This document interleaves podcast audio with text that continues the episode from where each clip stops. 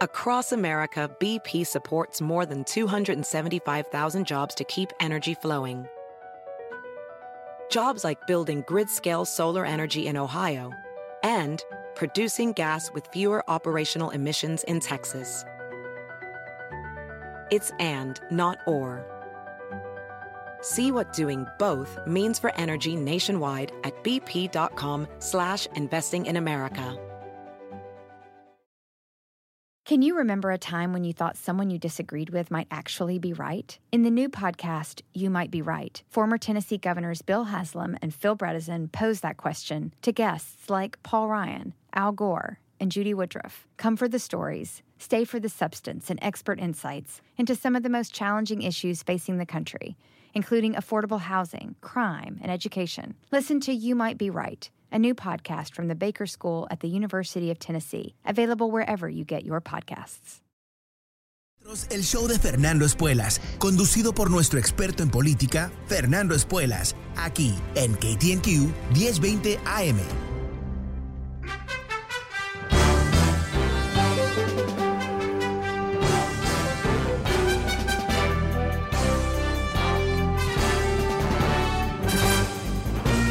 Hola, ¿cómo estás? Soy Fernando Espuelas desde Washington. Muy buenas tardes y gracias por acompañarme.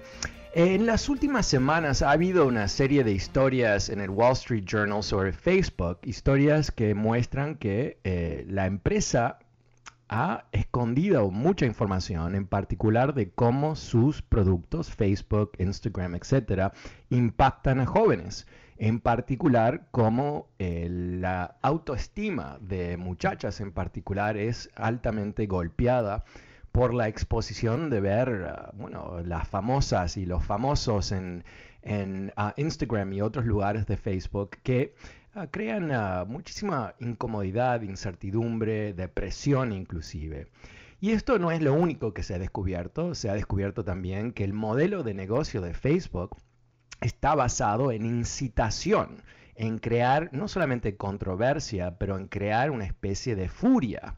Y que esa furia a su vez ah, le da a Facebook muchos beneficios. Esa interactividad con la furia, con el enojo, eh, lleva a que la gente haga más clics en los anuncios y que genere un crecimiento realmente importante para Facebook en términos de sus ganancias. Todo esto ah, se ha descubierto ah, porque una señora, Frances Hogan, que fue una empleada de Facebook, ah, se ha convertido en soplón, whistleblower, después de renunciar en abril a su puesto en Facebook, se llevó un sinfín, un tesoro de documentos con muchas de las pruebas de que esto está ocurriendo. Y ella eh, salió públicamente a hablar este domingo en 60 Minutes, donde dijo que el modelo de negocio de Facebook está basado en esa incitación, está basado en valores de choque que a su vez han perjudicado enormemente la democracia de Estados Unidos. De hecho, dice, y algo que realmente ha llamado mucho la atención, que durante la elección Facebook, que había sido bastante presionado después de su comportamiento con los rusos en el 2018, la manipulación de la información para incitar a la gente en esas elecciones, había implementado ciertos controles sobre la información que se distribuye en su plataforma. Controles para que no haya mentiras, para que no haya conspiraciones. No que lo lograron, pero tenían por lo menos algunos controles. Y después de las elecciones, sacaron los controles porque querían más crecimiento, querían más ganancias. Y ella dice, esta señora dice que el, la, ¿cómo se dice? La, caída de estas ah, medidas de seguridad ah, resultaron en el ataque de 6 de enero, que fue eh, organizado en parte a través de Facebook, donde estos terroristas, ah, usando Messenger y otras plataformas de Facebook, pudieron organizarse para atacar el Capitolio. Esto es algo que realmente eh, es devastador para Facebook, pero más allá de eso, nos empieza a mostrar, eh, nos ayuda a entender que lo que hemos vivido en este país, más allá de Trump en particular, ha sido un asalto a la tranquilidad de la gente. Ah, porque lo que ella dice es que no hay eh, mejor contenido para Facebook que la incitación y que la manera que el algoritmo está desarrollado. El algoritmo es el programa de software, las instrucciones ah, de, en la plataforma de Facebook que decide qué te va a mostrar, qué contenido te va a mostrar. Y saben que eh, si te muestran algo que te va a enojar, eso va a generar una reacción. Y esa reacción es lo que a su vez ayuda a ese algoritmo a darte anuncios. Es la razón por qué las conspiraciones vuelan, vuelan por Facebook. Porque una vez que alguien tiene un poco de curiosidad, inclusive sobre algo medio loco, está ah, eh, incitado básicamente a unirse a, grupos, eh, en particular grupos radicales que están de acuerdo con ese concepto, aunque sea absurdo, pero cuando te encuentras en Facebook, ¿qué es lo que te encuentras? Te encuentras rodeado de otras personas que piensan como tú.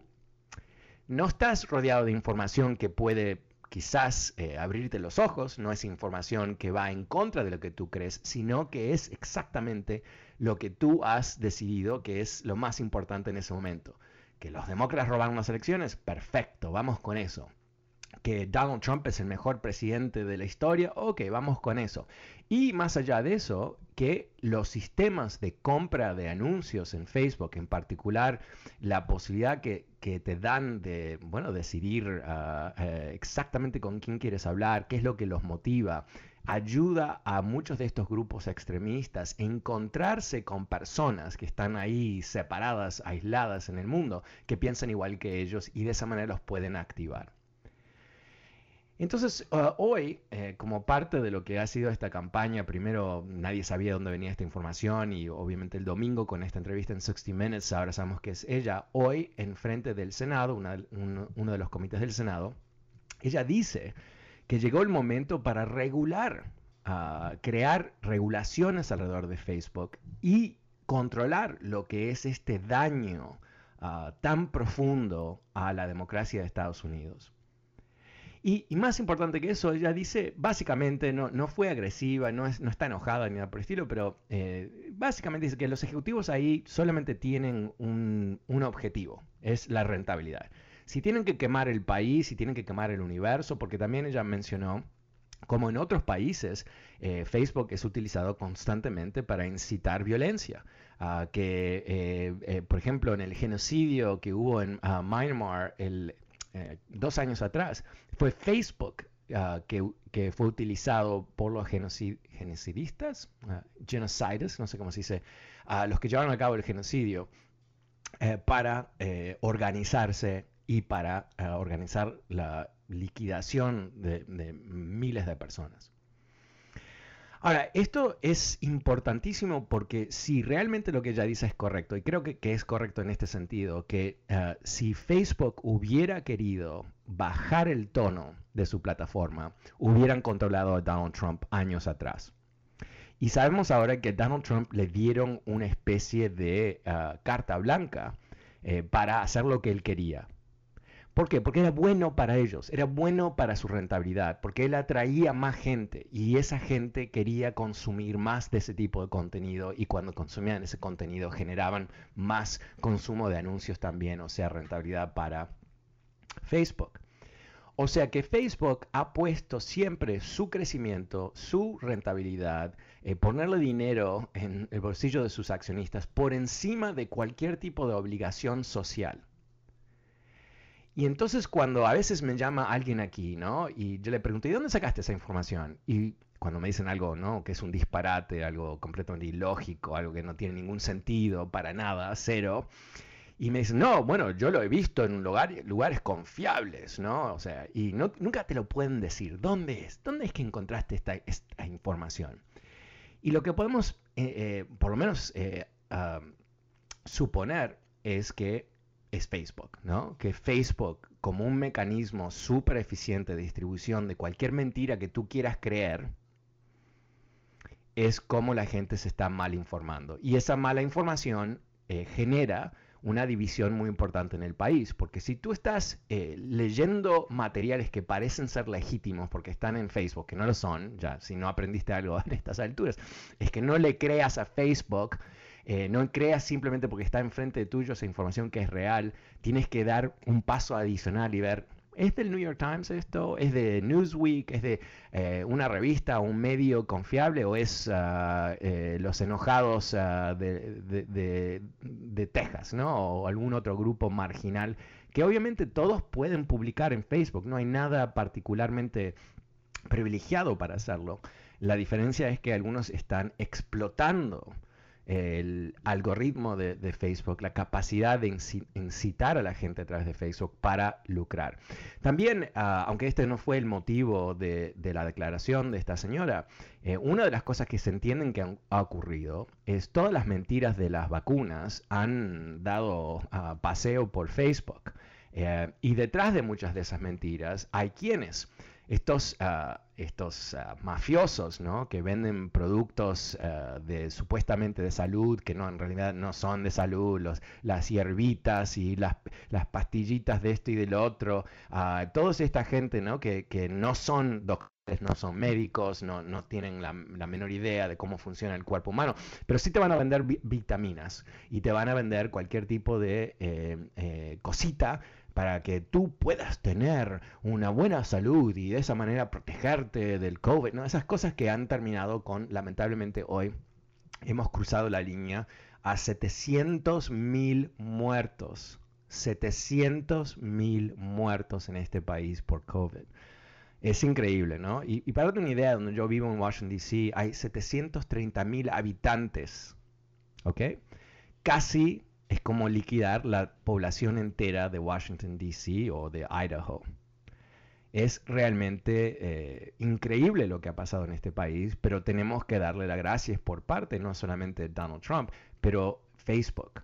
Ah, y cómo se ha convertido en una plataforma de mentiras. Ahora, eh, por supuesto, eh, al nivel político esto es tremendamente importante, ¿no? Porque han distorsionado, Facebook ha distorsionado totalmente cómo se hace política en este país. De hecho, una de las cosas que dijo esta señora Frances Hogan es que en Europa, eh, los partidos políticos ah, han culpado a Facebook de haber tomado posiciones más extremas para lograr tener más atención dentro de Facebook. O sea, eh, si, si, no fuesen más eh, extendidos, más eh, ah, radicales a cierto nivel, no conseguirían la atención por parte de ese famoso algoritmo de, Facebook y de esa manera no ah, logran que la gente lea sus materiales. Entonces hay un incentivo de radicalizar la información. Y esto antes de que a mí me congelaron en Facebook, todavía no sé por qué, nadie me ha dicho nada, he tenido ah, dos frustrantes años de tratar de restaurar mi cuenta, pero no puedo hablar con ningún humano. Eh, yo noté esto en el 2018, cuando yo ponía una nota en Facebook, a veces recibía 20.000, 25.000, 30.000 uh, views, ¿no? 30.000 personas veía. Y después cambiaron el algoritmo y eso bajó a 1.000, 500, ¿no? Y eso pasó a través de todo Facebook. ¿Y qué es lo que pasó? Es que se enfocaron a darle personas, a darle a personas información mucho más limitada, basado en lo que ellos pensaban, Facebook pensaba, que les iba a interesar más. Lo que llevó a este extremismo en esta plataforma, porque si tú te manifestabas un poquito más enojado, eso es lo que el algoritmo te iba a mostrar a tu amigo, a tus familiares. familiares. Y como sabemos que nosotros vivimos en, pequeñas tribus, ¿verdad? Es muy probable que tus amigos crean cosas como tú, ¿no? Que tus familiares también. Y cuando tú ves que ah, tu, tu primo, por ejemplo, ha hecho un like en una historia media loca, tú vas a creértelo mucho más que si yo hago un like o, Juanito de la esquina, ¿no? Eso es como eh, este algoritmo ha distorsionado la percepción de la realidad. Y esto lo he dicho más de una vez, no es una idea original a mí, pero no se puede tener una democracia con mentiras. No se puede tener un consenso nacional si la mitad de la gente no sabe si es lunes, martes o miércoles, porque Facebook le da la, información equivocada. ¿no? Y aún peor, eh, en una plataforma que prima el odio, que prima ese choque, va a ser muy difícil que tú y yo, que pensamos en forma diferente, nos podamos ver como dos humanos con diferencias de opinión. Es mucho más fácil que Facebook nos convierta en enemigos. Esto es algo que nunca hemos visto en la humanidad porque no teníamos medios sociales y definitivamente no teníamos una mega plataforma como Facebook que ah, da servicios a más o menos 3 mil millones de personas en el mundo. Es algo que es, o sea, es la plataforma más poderosa del mundo, manejada por un grupo de personas que no tienen ningún sentido de responsabilidad social, ningún sentido de ah, patriotismo, ningún, ah, ningún sentido de obligación hacia la democracia, sino que tienen un enfoque eh, eh, eh, con la rentabilidad. Y tú dices, bueno, es una empresa, tiene que ser rentable. Sí, claro, pero si todas las empresas pensaran de esa manera, eh, por ejemplo, no tendríamos ah, cinturones de seguridad en los, automóviles, ¿no? que las empresas automotrices resistieron por años uh, los cinturones de seguridad. ¿Por qué? No porque no funcionaban, no porque no sabían que funcionaban, porque les iba a costar más dinero. Y como eso hay una cantidad de ejemplos de cómo han cambiado ah, el hábito de consumo en este país ciertos fenómenos. El ejemplo quizás también que creo que es interesante es cómo eh, después de, las tremendas tragedias en los años 80 y 90 de adolescentes matándose, ah, tomando alcohol y, manejando, que hubo un grupo, ah, Mothers, Mothers Against Drunk Driving, MAD, que hizo un lobby increíble para cambiar las leyes en los 50 estados para subir lo que era eh, la edad para tomar alcohol 18 años a 21 años. Y eso literalmente bajó el número de personas jóvenes, por lo menos, que se mataron y muchas otras más que se salvaron a través de esa acción. Entonces aquí hay un fenómeno que yo creo que es interesante. Eh, ¿Podemos nosotros tener un impacto similar? Podemos eh, lograr eh, controlar a, Facebook. Y de eso se trataba hoy uh, estas declaraciones en frente del Senado. los congresistas, aparentemente en forma bipartidaria, están buscando cómo controlar esta plataforma, porque es una plataforma que la derecha la, odia, la izquierda la odia también. es tiene un poder que no tiene ningún tipo de control. Ah, y para último, el CEO, el fundador y CEO de Facebook, Mark Zuckerberg, eh, tiene poderes muy especiales. Él, a través de una clase de acciones eh, que es bastante común en el mundo de tecnología, él controla Facebook. Nadie lo puede despedir. O sea, no hay ningún mecanismo legal, por lo menos hasta ahora, para decir, ¿sabes qué, Mark? Ah, tú casi derrumbaste la, la democracia de Estados Unidos.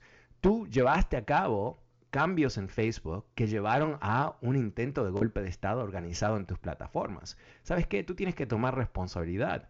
Tienes que irte y tienes que ser reemplazado por alguien que va a tener un punto de vista mucho más eh, balanceado entre la rentabilidad y la obligación que tiene cualquier empresa a la sociedad y su país. Y eso es, si lo piensas, ¿no? La empresa de medios más poderosa en la historia de la humanidad con un despliegue internacional literalmente en todos los países del mundo, que se encuentra eh, más allá del control del gobierno o inclusive de la sociedad. Es insólito, insólito.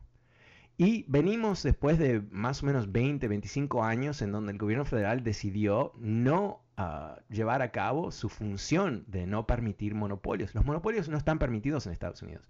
Esto eh, fue la lección del siglo XIX y el comienzo del siglo XX, donde grandes empresas como Standard Oil, que después se convirtió en Exxon y Mobil y Chevron, todas esas empresas eran una de una persona, el Rockefeller, John Rockefeller, decidieron que iban a quebrar esas empresas, que no podían dejarlos tener tanto poder y que eso, ese poder ah, no se manifestaba simplemente en forma económica, sino a través de toda la sociedad.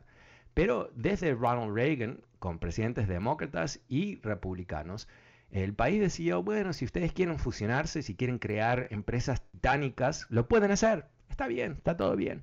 Queremos que compitan, que sean grandes y todo eso. Bueno, eso es lo que está cambiando ahora. Y quizás ha llegado el momento de ver estas empresas por lo que son. No son simplemente, bueno, divertidas a cierto nivel. A mí me encanta Twitter y todo eso, pero eh, son un peligro son un peligro. Y es un peligro que está ah, generado por un pequeño grupo de personas, todos billonarios, los, los, cinco top de Facebook son todos billonarios que no tienen ningún, ningún compromiso con la democracia, con el país, son como su propio país, son como soberanos, ¿no? Y ahora estos soberanos, por lo menos por lo que dice esta soplón, ah, no sé, ¿es soplona cuando es una mujer? No sé, eh, es, es, es, una amenaza directa a la democracia de Estados Unidos, algo que no se puede permitir por este país, por ningún otro país. Así que quizás este es el comienzo de ese monopolio de, de Facebook, aunque Mm.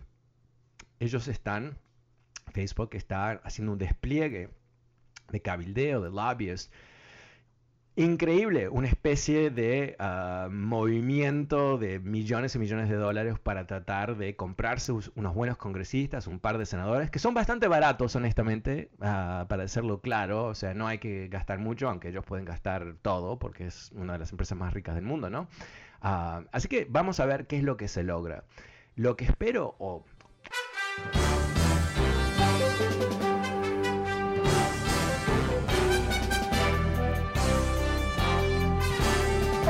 estás? Soy Fernando Espuelas desde Washington. Muy buenas tardes. Gracias por acompañarme. El número es 844-410-1020. 844-410-1020. También recordándote que este programa está disponible a través de podcast. Puedes suscribirte en fernandoespuelas.com Spotify y Apple Podcasts. Te quiero contar también ah, de un nuevo libro que se publicó. Brad Raffensperger, ah, el secretario de Estado de Georgia, republicano, el responsable de administrar las elecciones de Georgia el año pasado. Ah, si lo recuerdas, este señor fue el que Trump llamó para demandarle que produzca exactamente el, el, número de votos necesario para que él pueda ganar Georgia después de que se habían certificado las elecciones. Y este nuevo libro de Brad Raffensperger es bastante importante porque, como te he comentado, eh, Trump está siendo investigado posiblemente por haber cometido varios crímenes en su intento de eh, robar las elecciones en Georgia. Y uno de los testigos claves en ese potencial ah, juicio que le van a hacer a, Donald Trump es este señor Brad Raffensperger, que eh, no solamente cuenta lo que él piensa que ocurrió, sino que lo grabó. entonces, quizás tú ya escuchaste esa grabación de Donald Trump amenazándolo, haciendo ah, ciertos comentarios como para decir, si ustedes no cambian los resultados, va a haber problemas legales para ustedes. Ah, una campaña de intimidación bastante directa algo que eh, no ha parado. Te conté la semana pasada que Donald Trump le mandó una carta a este tipo dos semanas atrás diciendo que él ganó las elecciones y que llegó el momento de, ah, retirar la certificación de las elecciones del año pasado, algo que no, se puede hacer bajo la ley, más allá de que confirmaron los resultados de las elecciones en Georgia cuatro veces, literalmente. Pero lo, interesante aquí es cómo eh, este señor se va a convertir, yo creo, en ah, una figura clave en lo que puede ser el bloqueo de Donald Trump para las, elecciones del 2024.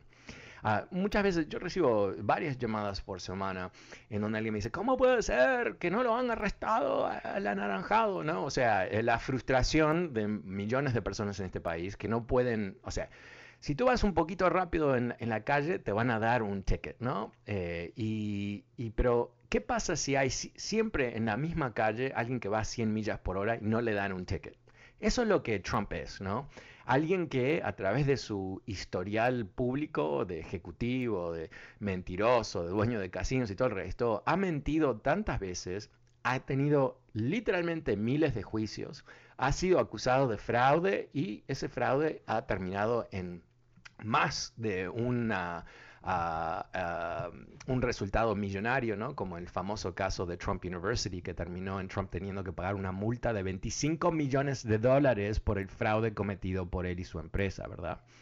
Pero esto es muy diferente. Ah, la alegación que se está investigando en Georgia puede resultar en un bueno, indictment, una acusación formal de Donald Trump Ah, por crímenes bastante serios. Eh, hubo un reporte escrito por unos grandes abogados en el Brookings Institution, republicanos y demócratas, setenta y pico de páginas. Confieso que leí 20 páginas más o menos y, se convirtió en un argumento muy técnico a nivel legal. ¿Por qué? Porque estos abogados investigaron el caso, eh, las evidencias que estaban disponibles a, través de la prensa, ¿no? Hemos escuchado la llamada telefónica, eh, sabemos de ciertas cosas que ocurrieron que se han reportado en la prensa desde, bueno, desde después de las elecciones solamente utilizando lo que se sabe públicamente, o sea, no ah, evidencias privilegiadas ni nada por estilo, estos, eh, estos eminentes ah, pensadores legales, ah, legal scholars, estudiantes de la ley, dicen que eh, hay evidencias de que Trump cometió varios crímenes. Ahora, entre el reporte de estos abogados y lo que haga un jurado en una corte después de un juicio, por supuesto, hay una gran distancia. Pero lo importante aquí es que cuando este reporte se publicó hace dos semanas atrás, básicamente no fue, no, recibió gran cobertura ni nada por el estilo, porque es muy técnico, pero es muy importante también, porque lo que demuestra es que aquí eh, la gran barrera de, procesar a Trump es, es casi psicológica.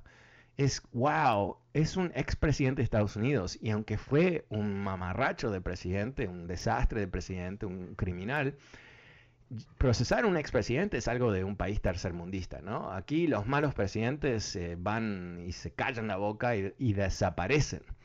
Pero en este caso en particular, ¿qué es lo que ha pasado? ¿no? Donald Trump está haciendo ruiditos por arriba y para abajo, ah, diciendo que él se va a presentar a las próximas elecciones.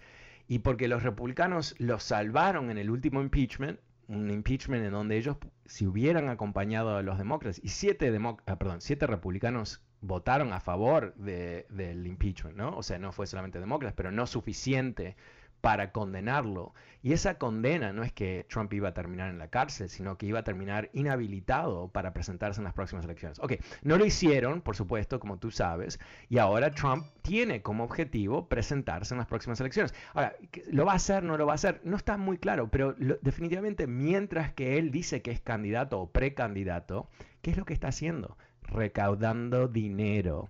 Y sabemos que muchas de las historias de Donald Trump empiezan con y terminan con dinero, ¿verdad? Entonces ahí es donde tenemos, yo pienso, algo bastante ah, interesante, que aunque obviamente no sabemos en dónde termina el tema, ah, bueno, eh, es bastante grave para Trump. Bueno, uh, ¿cómo lo ves tú? El número es 844-410-1020, 844-410-1020. También te comento que eh, la investigación en Nueva York a la empresa de Trump por lo que se, bueno, fue acusado de, violar leyes impositivas. Está avanzando también. Un reporte de eh, el New Yorker eh, hace dos días atrás dice que las señales parecen ser, si se pueden interpretar, que ese caso está cada vez más grave para Donald Trump. Ok, ¿cómo lo ves tú? Lamentablemente tengo que ir a un corte comercial en números 844-410-20, 844-410-20. Llámame y cuéntame cómo lo ves tú. Vuelvo enseguida, este es el último corte comercial del programa, con tu llamada. Soy Fernando Espuelas. Mejor dicho, mi esperanza es que podamos sobrevivir Facebook. Bueno, ¿Cómo lo ves tú? ¿Qué estás pensando tú? El número es 844-410. Soy Fernando Espuelas y vuelvo enseguida con tus llamadas. No te vayas.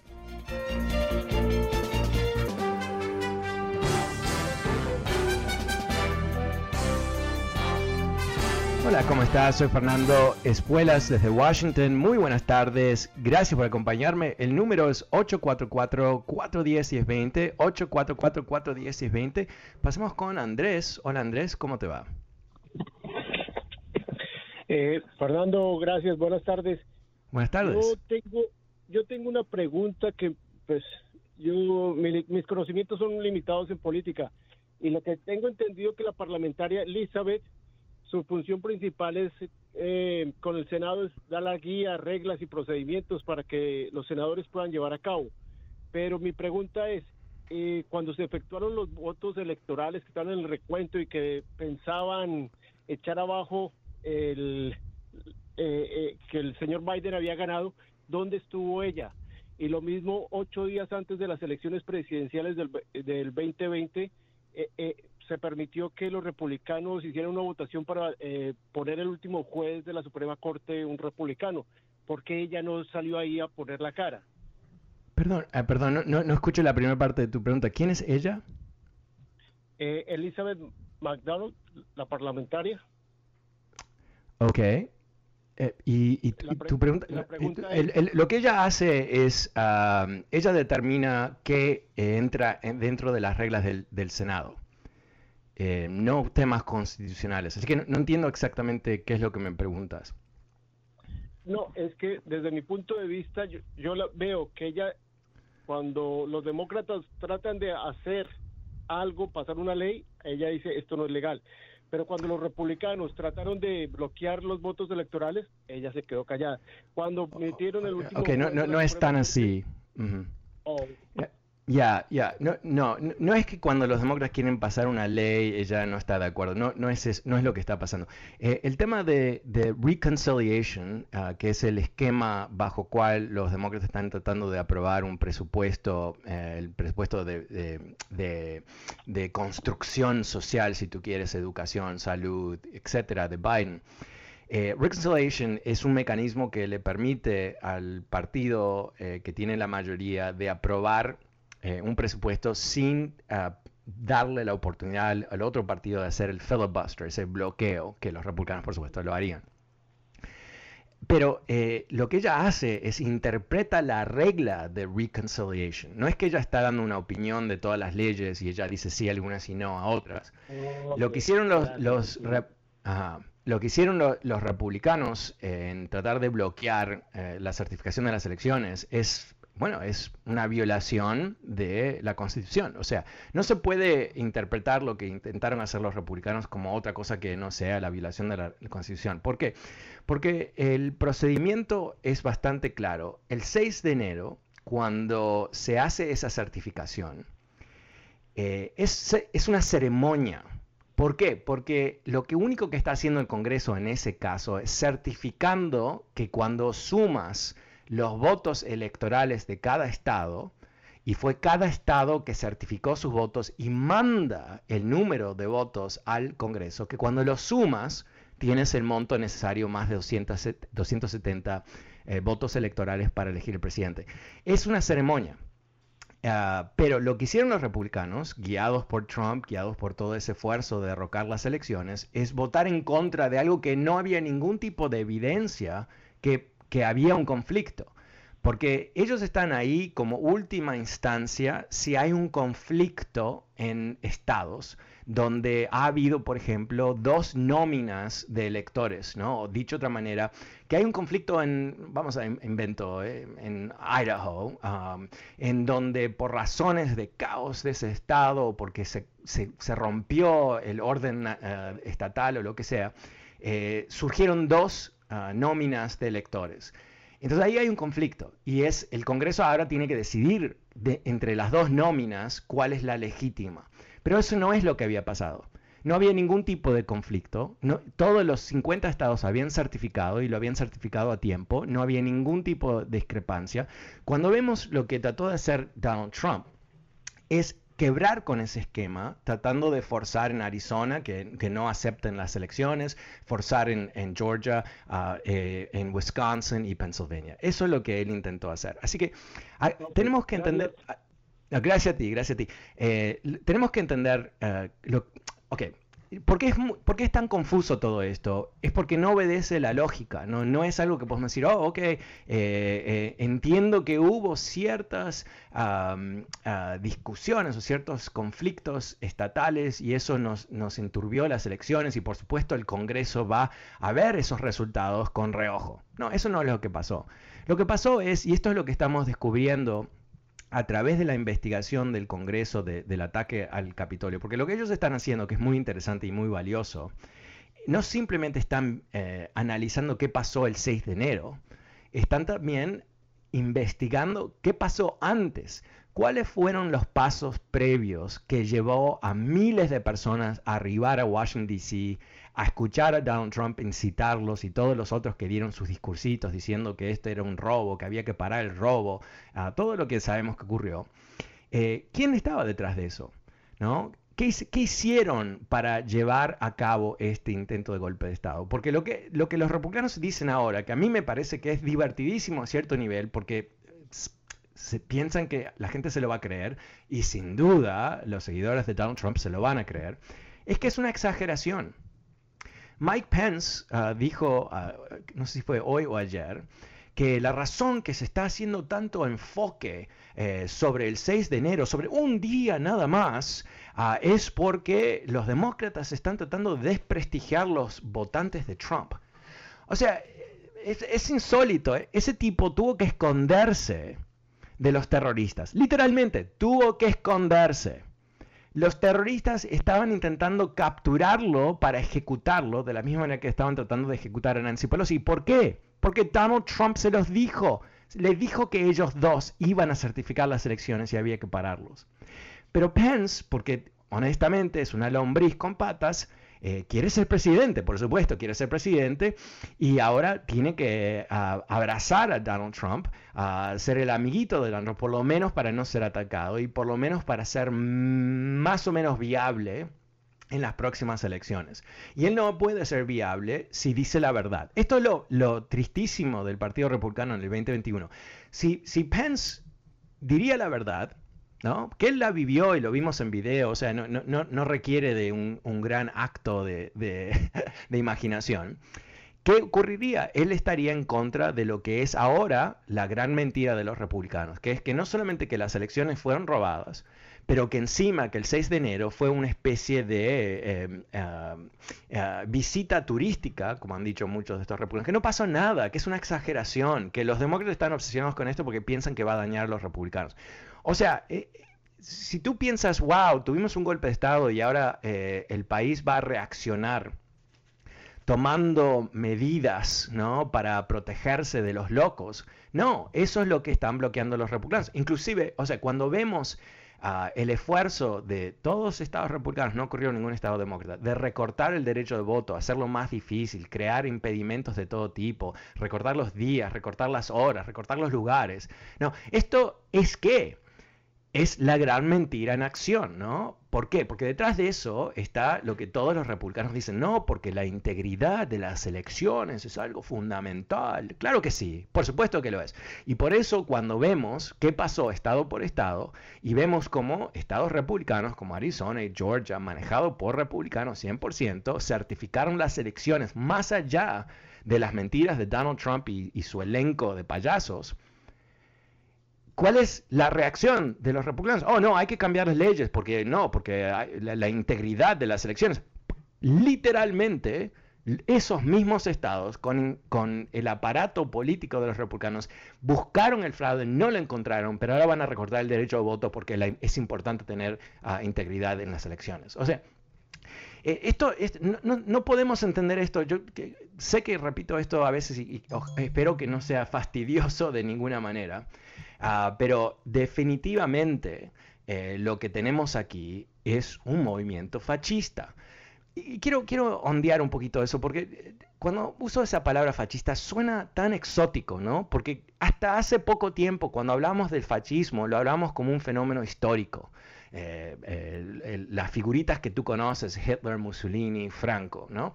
Pero los fascistas en los últimos años son eh, chistosos, son payasos, ¿no? Son eh, estos patéticos neonazis y toda esta mugre de gente que no tiene ningún, perdón, ninguna, tres neuronas conectadas como para procesar un pensamiento. Pero ¿qué es lo que tenemos ahora? Tenemos un partido fascista. ¿Qué es lo que hace un partido fascista? Pero desde el comienzo tienen una versión alternativa de la realidad. Y eso es fundamental porque esa versión alternativa es la razón con la cual justifican cualquier violencia, cualquier acción dramática.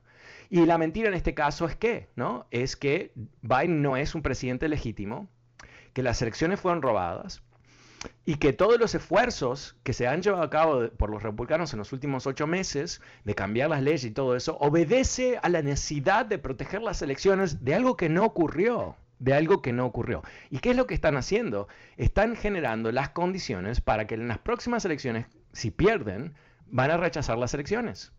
Van a hacer todo este ruido una vez más. ¿Y sabes qué? Porque los estadounidenses, si hemos descubierto algo en, en los últimos cuatro años, es un pueblo con bajísimos niveles de educación, ¿verdad? con bajísimos niveles de educación política en particular, cero, cero concepto de la historia de Estados Unidos, ni hablar de Estados Unidos, perdón, eh, ni hablar del mundo. ¿Y eso qué quiere decir fundamentalmente? A un pueblo ignorante, le puedes decir cualquier cosa. Y si lo empaquetas de forma atractiva, con pasión, con odio, ah, con, el enemigo, ¿no? Identificas quién es el enemigo, enfocas la gente al enemigo y todo. Eso es el fascismo. ¿Y qué falta? No falta nada, porque ahí está el gran líder fascista, ¿no? Con su mito, ¿no? Él ganó las elecciones dos veces. Eh, recordemos lo que e, este sinvergüenza ah, hizo en el 2016 Después de ganar las elecciones perdiendo 3 millones de votos a Hillary Clinton, dijo, no, no, yo no perdí 3 millones de votos. Esos, esos fueron ah, ilegales. Usando la palabra de él, obviamente, un asco. Ah, o sea, inventó todo otra historia sin ninguna evidencia para justificarle a sus seguidores que no había perdido el voto popular. Una mentira olímpica. ¿Y qué hizo? Y armó un grupo para que buscara la mentira, todo eso, Ese grupo terminó en la nada, porque no había fraude, no hubo gente indocumentada votando, pero él siguió repitiendo esa mentira desde entonces. Y la gente que lo sigue se la cree. Eso es la, casi la definición ah, técnica de un, sistema fascista, un, un ah, movimiento fascista. Y escuchando a Pence, que no, no, me da lástima porque yo creo que es una, persona sin ningún... Ah, sin ninguna estructura de valores, ¿no? Ah, se llama muy cristiano, pero actúa como el diablo. Ah, es alguien que estuvo cuatro años como el mayordomo de Donald Trump, ah, ah, limpiándole las botas, trayéndole el agüita y el cafecito cuando lo quería, y no, no, ha demostrado jamás ningún instinto de liderazgo, ¿no? Simplemente quiso cuidarse cuatro años para reemplazar a, Donald Trump, para ser sucesor, ¿no? E, esta, esta gente que ama el poder y, y por ende el acceso al, al dinero, que el poder les trae, son exactamente la gente que puede liquidar la democracia de Estados Unidos, ¿no? Porque aquellas personas que tuvieron la oportunidad de actuar como líderes y en ese momento actuaron como canallas, como traidores a la patria, eso es lo que siempre van a hacer. No es que vimos un momento, su peor momento. No, no. E, ese es el momento. Yo, siempre pienso esto, ¿no? Cuando vemos eh, eh, a través de la historia grandes líderes, usualmente se convierten en grandes líderes porque hubo un momento decisivo en su carrera donde tuvieron que tomar una decisión desgarradora, una decisión muy, muy compleja. Y en ese momento es cuando triunfan, porque pudieron hacer algo histórico o se sacrificaron ellos para el pueblo, ese tipo de cosas, ¿no? Ah, e, eso, vamos a, te doy un ejemplo muy, muy famoso. George Washington. George Washington eh, fue un gran presidente, en parte, ¿por qué? Porque se fue a su casa después de ocho años. Cuando el país quería básicamente un rey, estaba acostumbrado a un rey, no existían las repúblicas, y él era el hombre más prestigioso y famoso de todo Estados Unidos, querían que él se quedara ahí, y la constitución original permitía la reelección sin límites del presidente. Él se fue a su casa después de dos periodos, y es la razón por qué, por 150 años hasta Franklin Roosevelt, todos los presidentes se limitaron a dos periodos, no porque la constitución les prohibía, sino porque esa era la costumbre que había establecido Washington. Algo que permitió que una república joven no caía, ah, cayera en lo que era la trampa de un país autoritario, donde está ahí el presidente. El presidente es casi como un rey, y aunque es electo cada cuatro años, él tiene todo el prestigio, todo el poder y la legitimidad. Entonces, ¿qué vemos con Pence? Pence tuvo ese momento. Él pudo haber dicho, no solamente el día 6 de enero, cuando tuvo que esconderse de los terroristas, pero todos los días después, de lo que, que lo que ocurrió no puede repetirse, que no puede haber ningún momento donde gente decida desafiar la Constitución, interferir con actos del Congreso que están logrando la eh, transferencia del poder ah, en forma totalmente legítima y pacífica. No lo hizo. No lo hizo. ¿Y qué es lo que descubrimos? Ah, mi amigo Greg Sargent del Washington Post publicó una nota esta mañana diciendo que en realidad la historia es muy siniestra. Pence trató de buscar el mecanismo bajo cual podía servirle a su amo, Donald Trump, y intervenir en las elecciones el 6 de enero. Y no lo hizo no porque él pensaba que estaba mal, pero porque varios asesores le dijeron que era ilegal en la última instancia y que él no tenía poder. Pero él lo intentó, él habló con varias personas. Él no tuvo lo más obvio, que es el instinto, yo no puedo interferir en las elecciones, ningún vicepresidente lo ha hecho en toda la historia. Eso no es lo que él hizo, sino al revés. Él buscó el mecanismo para efectuar lo que quería Donald Trump. Y si él hubiera encontrado a alguien que le hubiera dicho que sí, quizás lo hubiera hecho. Y bueno, y lo que dijo en las últimas 48 horas, ¿no? que los, eh, el, enfoque sobre el 6 de enero es nada más que los demócratas tratando de ah, desprestigiar los 74 millones de votantes que votaron por, por Donald Trump. My God, es una tremenda mentira, es una mentira fascista. Bueno, me he quedado sin tiempo, muchísimas gracias por acompañarme, soy Fernando Espuelas, hasta mañana, gracias y chao. Across America, BP supports more than 275,000 jobs to keep energy flowing. Jobs like building grid scale solar energy in Ohio and producing gas with fewer operational emissions in Texas. It's and, not or. See what doing both means for energy nationwide at bp.com slash investing in America. You might be right. It's simple, but something you almost never hear in politics today, with each side more concerned about scoring political points than solving problems. I'm Bill Haslam, a Republican. And I'm Phil Bredesen, a Democrat. We're former Tennessee governors, and we invite you to listen to our podcast, You Might Be Right. Join us and guests like Al Gore, Paul Ryan, Judy Woodruff, as we take on important issues facing our country. Listen and subscribe to You Might Be Right, a new podcast from the Baker School at the University of Tennessee.